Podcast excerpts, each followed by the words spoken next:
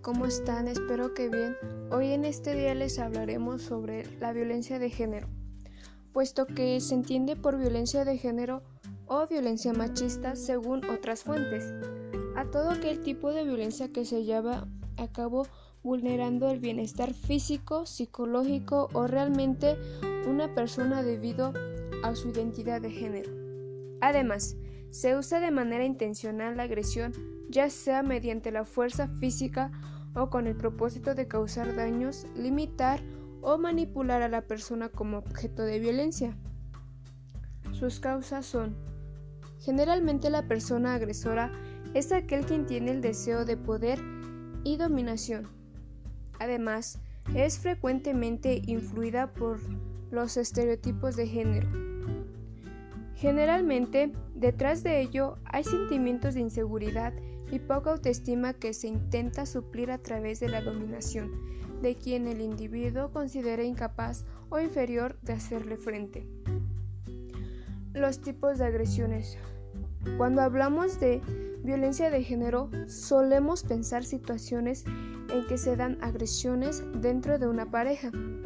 La situación de violencia de género más común es la de un hombre que comete una serie de abusos continuos y sistemáticos. Una mujer por el hecho de ser mujer a la cual considera oprender, dominar,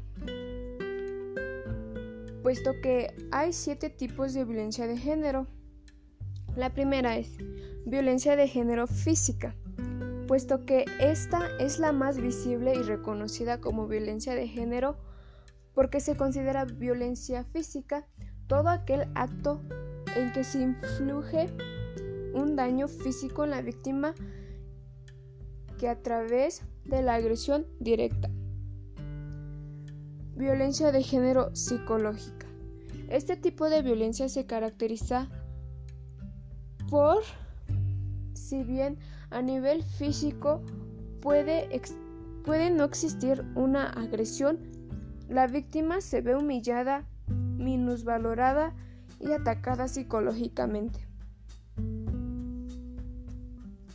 Violencia de género sexual. Si bien algún modo podría considerarse dentro de la violencia física, porque se refiere concretamente a aquel tipo de persona es forzada para llevar a cabo actividades sexuales. La 4. Violencia económica. Este tipo de violencia se basa en la reducción y privación de recursos económicos a la pareja. 5. Violencia patrimonial. Se considera violencia patrimonial a la usurpación o destrucción de objetos. Violencia social. La violencia social se basa en la limitación, control y la inducción al aislamiento social de la persona.